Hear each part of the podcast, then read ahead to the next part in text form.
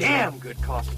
And hot. That can't be improved with pizza. This is my favorite bit. Teresa Vieira traz a arte do pequeno ecrã para a Antena 3, numa conversa semanal sobre uma série de coisas. Take another look, Sonny. It's gonna happen again. Para este episódio de uma série de coisas, convidei o crítico de cinema Hugo Gomes para uma conversa sobre Watchmen, série da HBO criada por Damon Lindelof, que tem 26 nomeações para os Emmys deste ano.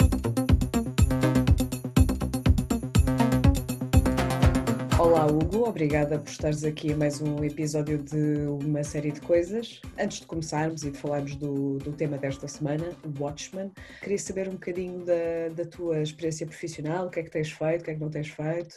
Olá, Teresa, muito obrigado pelo convite, antes de mais. O que eu tenho feito, eu neste momento sou, sou crítico e jornalista freelance, eu tenho trabalhado ao longo destes anos em vários órgãos, revistas, eh, sites, escrevendo sobre cinema, e também tenho um podcast do qual eu junto com dois amigos e falamos sobre cinema e uma série de outras coisas.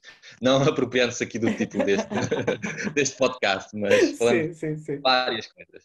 Estou acreditado no OFCS, que é uhum. uma sociedade de críticos nos Estados Unidos, e tenho, como é que eu ia dizer, tenho, tenho o privilégio de ter acesso a certos filmes na, na altura da Award Season, de uhum. poder votar em coisas. Já tive também integrado na comitê de programação de alguns festivais, incluindo o FEST em 2015. Obviamente que 2020 não é um ano muito. É um ano atípico. Exatamente. Não é Sim. muito entusiástico em termos de cinema, nem de festivais. Aliás, eu, eu também participo em alguns festivais internacionais e este ano pronto, está tudo morto praticamente. Pois, eu por acaso ia te perguntar isso porque. Por isso, pronto, uh, Sim, sim, sim, sim, porque a tua categorização é basicamente a minha, ou seja, eu também sou jornalista, crítica de cinema freelance, e, mas confesso que por acaso este ano tenho tido, acho que tenho tido alguma sorte, tendo em conta o panorama atual, que mesmo assim parece que há sempre qualquer coisa a sair, há sempre qualquer coisa sobre a qual falar e que podia ser pior, eu acho, para a nossa área, uh, mas mesmo assim, sim, também estou um bocadinho expectante em relação ao que é que vai acontecer principalmente em 2021 e 2022, porque acho que pronto, ainda vamos apanhar muito com as consequências desta altura, mais durante essa época também. E hum, eu convidei-te para falar sobre o Watchmen, porque na verdade eu já há muito tempo queria falar contigo, porque conheço-te assim de vista, nós às vezes colaboramos para os mesmos meios, nomeadamente o cinema sétima arte, e hum, apercebi-me que tu não és propriamente um grande consumidor de séries. Queres falar um bocadinho sobre isso? Eu vou, vou admitir isto é um, é um preconceito e tem a ver com a questão de sedentismo. Uh, o meu hábito em casa não de consumir nem sequer televisão, nem e dificilmente para ver filme de casa é um, já é um martírio para mim. Uhum. Quanto mais séries, porque as séries merecem um compromisso para com a série desde o início, desde uhum. o primeiro episódio, constantemente segui-lo. Depois há esta questão que veio com o streaming, que é o chamado binge watch, Sim. que é ver oito episódios de só, ou mais, uma temporada ou duas, e eu confesso que eu não consigo tirar esta ligação com uma série. Apesar de eu admitir que nos últimos anos as séries de televisão têm contraído uma linguagem mais sofisticada e modernizada e talvez mais cinematográfica que os filmes têm sido em sala. Sim. Mas aí é que vem, é o preceito meu. E são poucas as séries que eu consigo acompanhar, e entre quais é o Watchmen, e Sim. ficar mais à frente, porque a minha mãe está constantemente a tentar me vender assim. e vemos um ou dois episódios e depois eu não consigo acompanhar com ela e há aqui sempre discussões. Por isso é que eu admito, é uma questão mais de preconceito, calhar, porque estou enraizado nos meus tempos de, de infância e adolescência em que as séries sempre foram um primo menor do, do cinema. Sim, mas a verdade é que não és o único, a verdade é essa. E, aliás, eu quando lancei este podcast, e estando muito associada à área do cinema, era também nessa, nessa tentativa de tentar quebrar um bocadinho o preconceito que eu sinto que ainda existe na área da, da crítica, não, não especialmente tu, tipo, é uma coisa generalizada, eu acho ainda, e, mas acima de tudo porque vejo isto como um meio de grande potencial e que com o evoluir dos anos tem realmente cimentado um, um grande carimbo de qualidade. Claro que também tens muita, muito lixo, não é? Inevitável, eu sinto uma grande ligação e gosto, uh, tenho, tenho, tenho um defeito que realmente faço binge watch, mas é aquela coisa, se eu consigo ver um One Bing, consigo ver uma série uh, em 9 horas, consigo, sim, sim, sim. Mas pronto, agora queria saber o que é que te levou, tendo em conta que não és propriamente um consumidor de séries, o que é que te levou a ver Watchmen? People who wear masks are driven by trauma. They're obsessed with justice because of some injustice they suffered. Ergo, the mask. It hides the pain. I wear the mask to protect myself. Right, from the pain. Sempre fui muito fui adepto do graphic novel, uhum. do Alan Moore e do, do ilustrado David Gibbons. Uh, e confesso que gosto bastante da adaptação cinematográfica pelo Zack Snyder. Watchmen are over. What do you suggest we do about it? Retribution. E sempre pelas, daquelas personagens, eh, sempre admirei o contexto em que ele colocava as personagens, eh, tirando elas dos, dos clichês do universo super-heróis, que era direcionado a um público infanto-juvenil, e foi um dos impulsores para criar estes, estas bandas desenhadas para adultos, tendo um pouco esta ação de temáticas que aprecia esse universo infantil-juvenil. Quando soube das primeiras notícias que iam a fazer uma sequela do, do Watchmen, eu confesso que hesitei. Hesitei um sim, pouco. Sim, sim, uh, julguei que aquilo como um pouco moda, inspirar-se em filmes e outras criações, criar um, em modelo temos um, temos um exemplo muito, muito agora célebre, que é o Westworld, uhum. baseado num filme dos anos 60, e então julguei que foi mais um oportunismo. Uhum.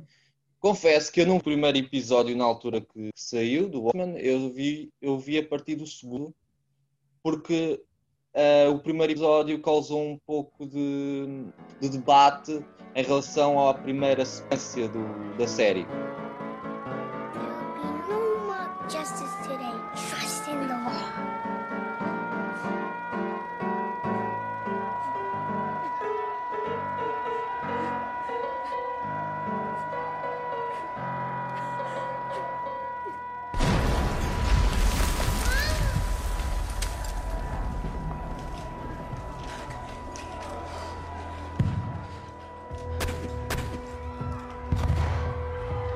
E então criou um certo debate e eu decidi espreitar. E confesso que após o primeiro episódio, o segundo logo a seguir, fiquei, fiquei preso àquela, àquela história, à reimaginação daquele universo e mais. Visto que eu conhecia tão bem o universo do Watchmen, aquelas referências, ganchos que tinham com, com esta memória me, me fez agarrar. Sim. E outra questão que, que eu gostei da minha experiência com o Watchmen, aí está com a questão do Bing Watch, é que eu tinha que estar uma semana para um episódio. Sim. Cada episódio terminava com mais um mistério. Exatamente. Não solução sim. de um. Era mais um mistério para juntar a lista e eu estava a esperar que saísse sexta, que eu estivesse sexta-feira já para estar em casa e ver mais episódio. Eu não tinha essas referências que tu tens em relação ao Watchmen e que na verdade comecei a ver porque toda a gente estava a falar sobre isso e na verdade não sinto que tenha perdido grande coisa por não conhecer a BD, por não ter visto o filme. Basicamente entrei neste universo de forma fresca e portanto percebi que não era uma sequela a partir do momento em que eu entrando no universo nem sequer precisava propriamente das referências também e vai muito de acordo com aquilo que o próprio criador pretendia, que era que isto fosse quase uma espécie de remix do, do Watchmen. E portanto nesse sentido acho que realmente foi ótimo para quem não conhece o universo entrar de alguma forma, para mim foi, foi extraordinário. E, e sinceramente em relação à primeira ao primeiro episódio acho que foi um ótimo piloto e também introduziu desde logo uma questão temática que eu acho que foi fortíssima ao longo de toda a série, que é a questão racial e que não poderia ter sido também melhor, melhor altura, ainda por cima pegando no massacre que até há pouquíssimo tempo não fazia parte do currículo de, do ensino de história nas escolas daquela região, portanto, em que ainda existe muita gente que nem sequer sabe que isto aconteceu. Portanto, introduzir isto num universo destes com este impacto mediático foi uma ótima estratégia da parte do, do criador e acho que foi realmente importante. E a parte também de fazer o casting da Regina King como personagem principal e dedicar-se à Sister Nan, acho que também foi realmente um aspecto bastante positivo. I figured making cakes and cookies was better than getting shot. Did Redford Asians pay for it? Excuse me? Your name is Angela Abor.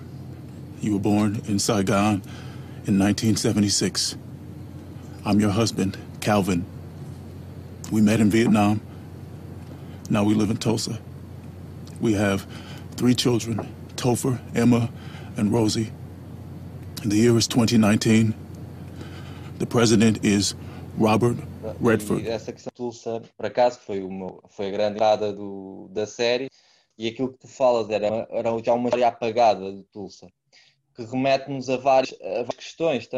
Aliás, eu queria só dizer que, de certa, de certa forma, se calhar eu estou a ser um pouco míope nessa questão, mas aquilo que estamos a experienciar hoje, em 2020, os confrontos e as questões sociais nos Estados Unidos, eu acredito que o Watchmen, em certa parte, conseguiu introduzir na, no debate cotidiano essas questões que eram sempre apagadas. E a questão do Tulsa é curioso, porque o Tulsa também colocou-me enquanto néfilo que a primeira, primeira parte do, do, da série começa no cinema.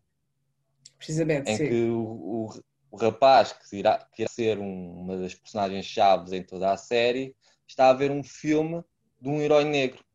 Isto nos anos 20, porque o massacre aconteceu em 1921. Sim. Uh, e isto faz questionar ainda hoje o que é o canónico histórico do cinema hoje em dia e porque é que ela merece de vez em quando ser uh, repensada e questionada. Precisamente, sim. Porque sim. até anos 30 não era comum ver essa questão de arquivo e de preservação dos filmes. E então tudo o que nós temos agora como história de cinema é o resto, é fósseis. É aquilo que decidiu ser preservado ou acidentalmente restou. Sim. Por isso, a questão do Tulsa é que havia, que há provas disso e havia uma indústria negra paralela às indústrias na altura e que havia, havia prova dessa indústria paralela e tudo isso foi apagado. Exatamente, e, sim. E a série meteu esse debate constantemente em voga de o que é que foi apagado na história e o que é que hoje resta de, nessa que o cinéma, o que é que resta Le cinéma, c'est un meeting permanent avec le public. Dans une salle de cinéma, vous avez catholiques, musulmans, gaullistes, communistes et tout ça. Quand le film est bon, chacun perçoit et accepte ce qu'il veut. C'est ça qui m'a amené au cinéma pour mieux poursuivre ma, ma quête de militantisme. Maintenant, si vous me demandez ce que je préfère individuellement, je préfère la littérature que le cinéma. Mais ça, c'est un luxe. De nos jours, la littérature est un luxe. Mais pour prendre le raccourci de l'histoire avec la tradition de l'oralité, le cinéma devient pour nous un outil important. Et il est de tous les arts d'expression les plus faciles et les plus agréables pour un grand public. The main objectives of Black History Month were and still are to promote the knowledge of black history. You'd be surprised at what people don't know. In fact, many people still believe that Egypt is not in Africa. They really don't believe that. Second thing, to disseminate information on positive black contributions. Because you see, the knowledge of what black people have done must influence people's perceptions of what black people are capable of. And thirdly, to heighten the confidence and awareness of black people in their cultural heritage, an inevitable consequence. When our forebears came here, they came with a history, a history that some of them were not even aware of. Many also brought with them a perception of themselves, and sometimes a twisted perception of was a consequence of the Western history that was fed to local black people in the colonies, which systematically and purposefully denied their true heritage and identity. Sadly, some of this legacy has continued, in my view, to infect some black people's perceptions of themselves, and so it gets handed down further and further down the line. But what compounded this even further was Western society's capacity to weave in the narrative of, so, of racial superiority and to convert that into many aspects of the encounters between black and white peoples. The knowledge of black history will not completely eradicate the falsehood still in play, but it may be one small step in helping all of us in more fully appreciating the part that black people have played and are still playing in the development of the world as we know it. Yes, black history matters to you and to me. Concordo contigo e também, uh, e, e num, numa linha mais uh, individual, pessoal também, julgo que foi importante ver também o papel do cinema no aspecto de identificação dos espectadores e na criação de certo tipo de imagens que poderão ser seguidas quase como modelos. E, portanto, a partir do momento em que tu tinhas também daquilo que resta uma imagem muito branca e com, seguindo um certo canon, como estavas a falar, a partir daí questionas em relação às minorias, o que, em que é que eles podem rever, o que é que eles podem observar? E, portanto, realmente esta noção também de revisitação do arquivo, obviamente, e de tentar encontrar uma espécie de história alternativa do cinema, que, enfim, acho que, na verdade, todos nós agora estamos cada vez mais a tentar entrar nessa questão de revisitar e questionar a história que é apresentada. Nós temos, por exemplo, o caso da questão dos descobrimentos, não é? Portanto, a forma como os descobrimentos são falados nas escolas, mas também temos esta questão do cinema que é muito importante e é curioso porque a série cria um arco mesmo perfeito porque termina também na mesma sala em 2019 e, portanto, realmente vemos aqui todo um conjunto de, de eventos que acabam por culminar uh, no sítio, que acaba por ser, curiosamente, o cinema é local seguro é o local de proteção. E achei muito, muito curioso, tanto no início como no fim. Now you know everything. My origin story. I was sitting in this exact spot almost a hundred years ago. This was a silent movie house before they built it back up. My mama played the piano right over there. It burnt too. Last thing I saw before my world ended was Bass Reeves, the Black Marshal of Oklahoma. Fifteen feet tall and flickering black and white. Trust in the law, he said. And I did. So I took his name after Tulsa Burn. He was my hero. E, e, é, e é curioso essa, essa sequência, história alternativa, porque o Watchmen passa numa história alternativa, assim como, como a banda desenhada. Aliás, esta história, Vietnã é uma colónia americana, depois entra aqui nestas questões, eh, de certa forma, hipotéticas, mas voltando à série, e a série, e aquilo que tu falavas de de newcomers entrar na série completamente frescos e conseguir apreciá-la. É, tam, é também um, uma das grandes valias deste, desta, desta série, é conseguir convidar novos espectadores que não seguiam uh, o Watchmen a conseguir ingressar este universo. Sim. E isso foi também, eu vi isso no caso da minha mulher, que a minha mulher viu série comigo, não conhece nada do universo do Watchmen, e eu notei que ela ia também aderir a isto, é, é, é este panorama todo. Sim, e uma das ah, coisas boas também que eu sinto com esta quanto... série é que vai introduzindo vários temas e vários formatos que são mesmo assim bastante inovadores no contexto de séries, nomeadamente o facto de de apresentar de uma forma tão interessante e vívida a questão dos títulos de cada episódio, que é uma coisa que às vezes as pessoas esquecem, que cada episódio de uma série tem realmente um título e eles realmente aproveitam bem a questão da estética que já vem da BD para a apresentação do título Watchmen e depois do subtítulo de cada episódio.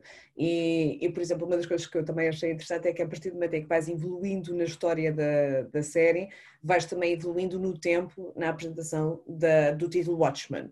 E, portanto, vai apresentando várias estratégias diferentes também, porque a série vai tanto para o passado como depois arremete-se para o presente, e a partir do momento em que tu começas a crescer na história, também sentes uma evolução na parte, na parte da apresentação dos títulos Watchmen. E outro, outro dos aspectos que me conquistou desde logo na série foi a banda sonora do Trent Reznor.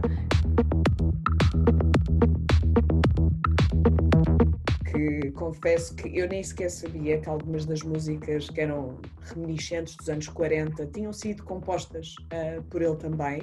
Uh, pelos vistos, realmente ele explorou tanto a questão mais eletrónica industrial, meio sci-fi vibe.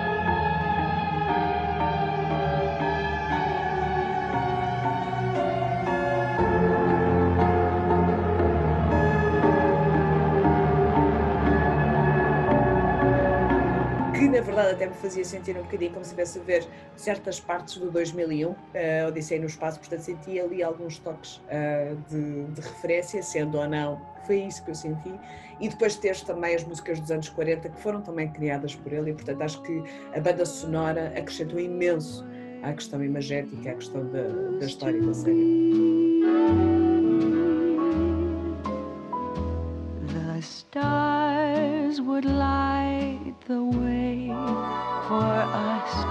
See.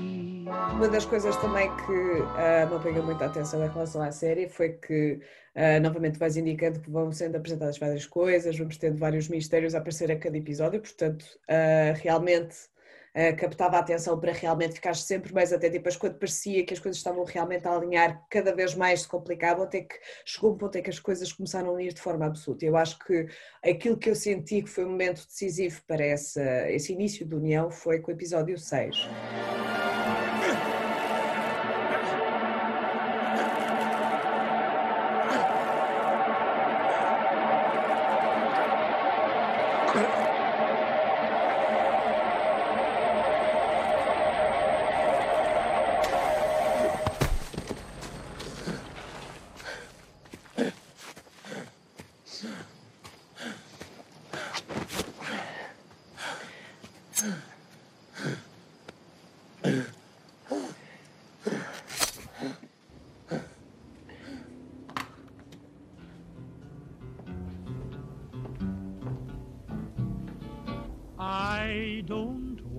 Set the world on fire.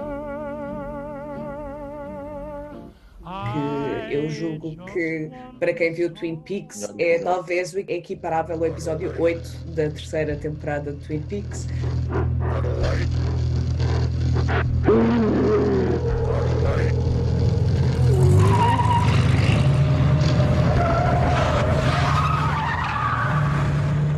Em que a, em que a personagem principal toma os comprimidos de nostalgia do homem de, é, na cadeira de rodas, que vem a descobrir que é o avô dela.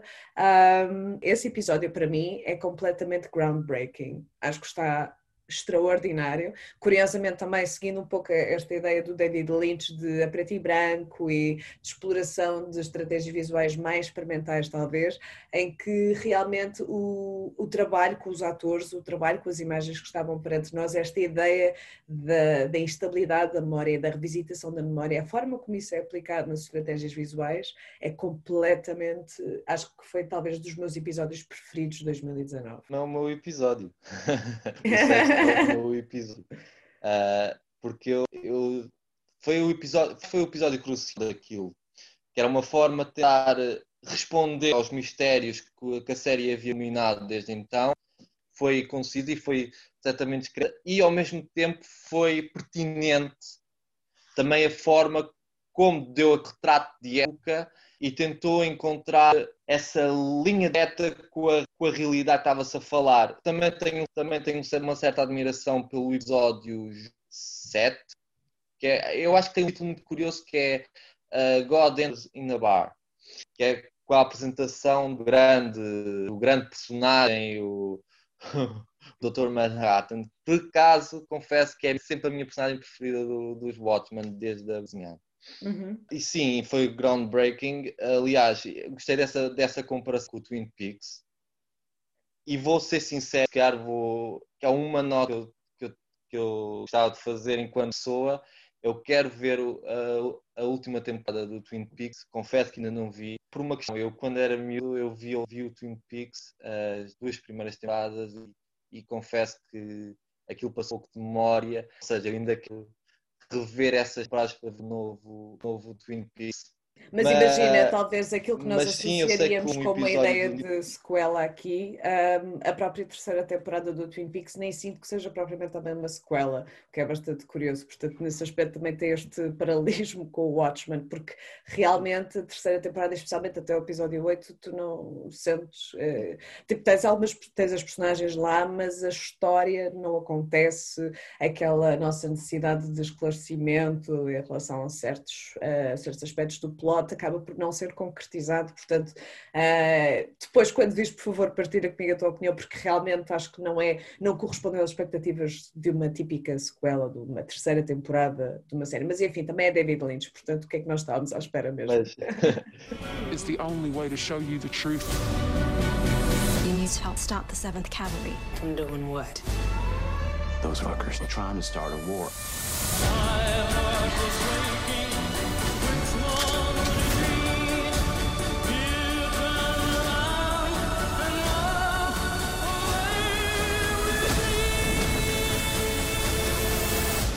Depois, em relação aos episódios, os episódios foram muito, muito bons. O 6 destaca-se, o 7, aquele que eu estou a referir, que é a apresentação realmente do Dr. Manhattan, mas confesso que senti-me um pouco fraudado com o episódio 8, apesar de compreender porque é que se sentiria fraudado com aquele episódio.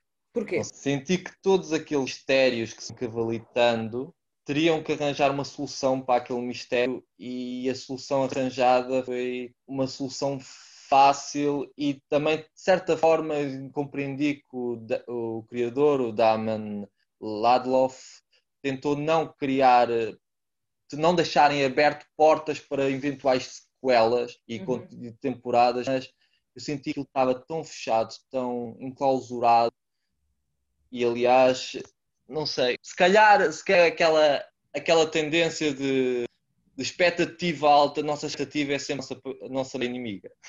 Sim, não que eles iam criando, portanto também, mas é, é assim, eu confesso que uh, em termos visuais fiquei um bocadinho incomodada, não sou o maior fã uh, da parte do Dr. Manhattan, tenho que conversar, uh, esteticamente fez-me muita, muita confusão.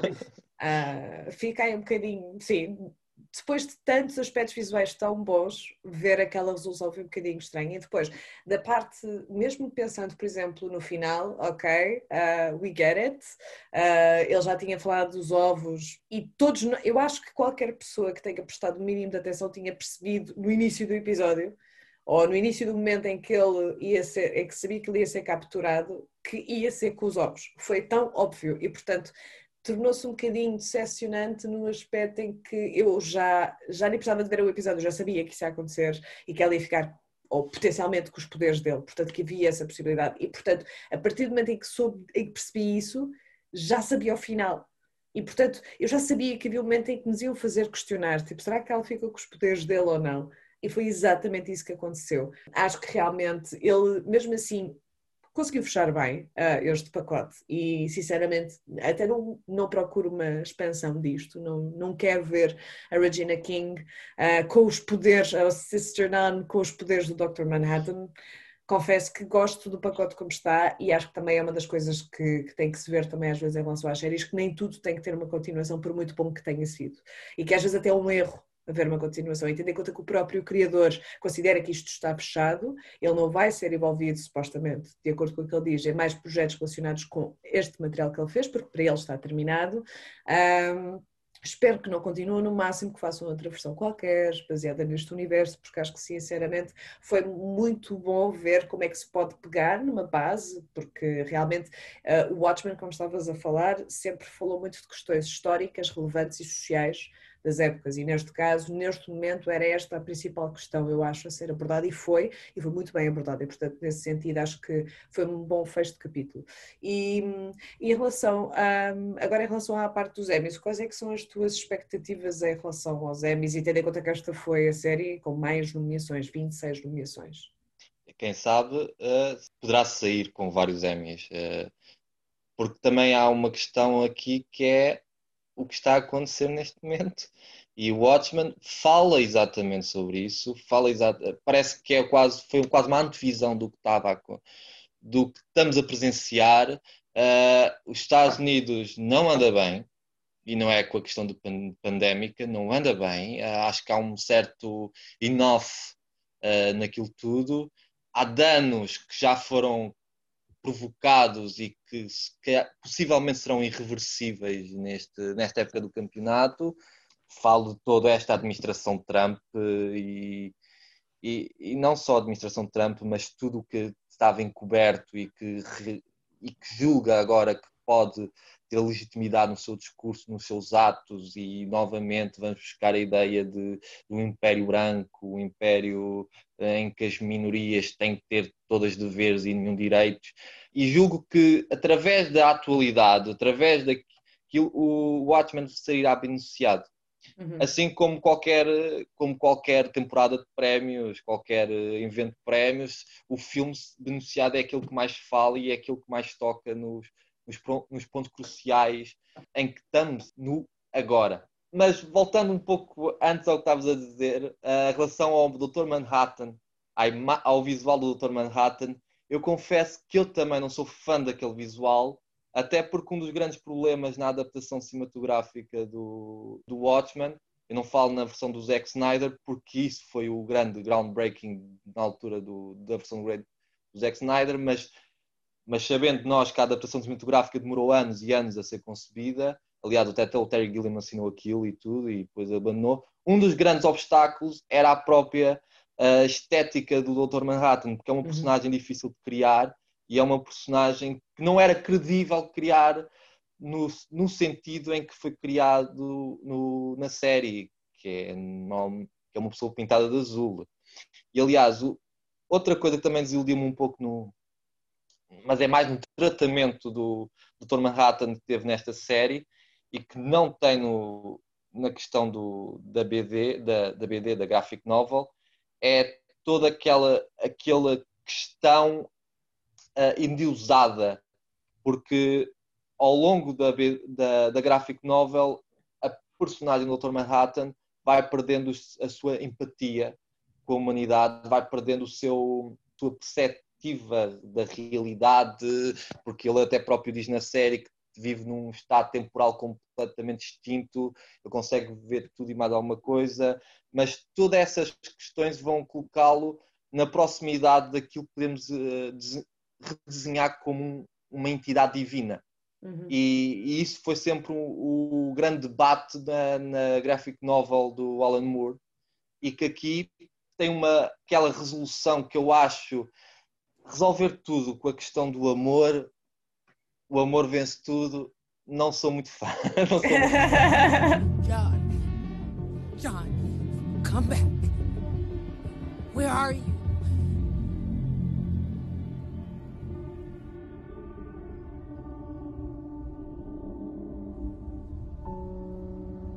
I'm in every moment. We were together. All at once.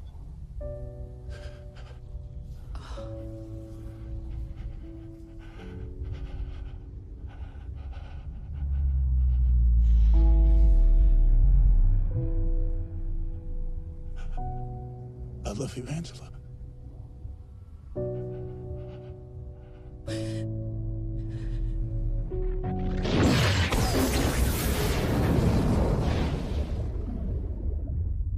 Acho que a questão do Dr. Manhattan é a questão da empatia, a questão da compaixão para com a humanidade como um todo e estarmos a reduzir isto com a questão do individualismo, de repente ele do nada apaixona-se pela personagem da Regina King. E até hoje penso como é que se apaixonou pela personagem da Regina King, que eu não, não, não vejo ali, mas há toda aquela questão do amor vence tudo que, que, me tornou um pouco incredível o próprio destino de, desta personagem. Uhum. Uh, agora vamos fazer outra vez o L, o L temporal. Quanto à questão dos Emmys e a questão de, desta série, uh, ela vai ser beneficiada por, por, isso mesmo, por aquilo que estamos a viver. E aquilo que eu já falei anteriormente, eu não querendo colocar todas estas questões em na, nos ombros do, da série Watchmen.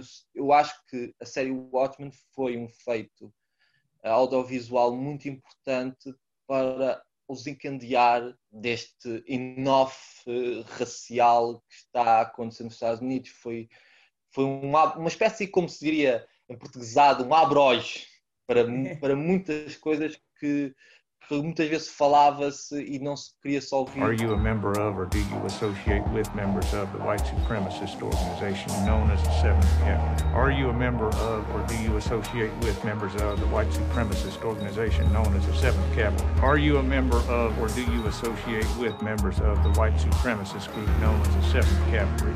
No. Olha, Hugo, uh, queria-te agradecer por participares aqui neste, neste podcast e, como te disse, fico expectante da tua opinião em relação à terceira temporada de Twin Peaks. Assim que vires, please let's talk. e pronto, olha, obrigada. Nada, nada. Obrigado, eu.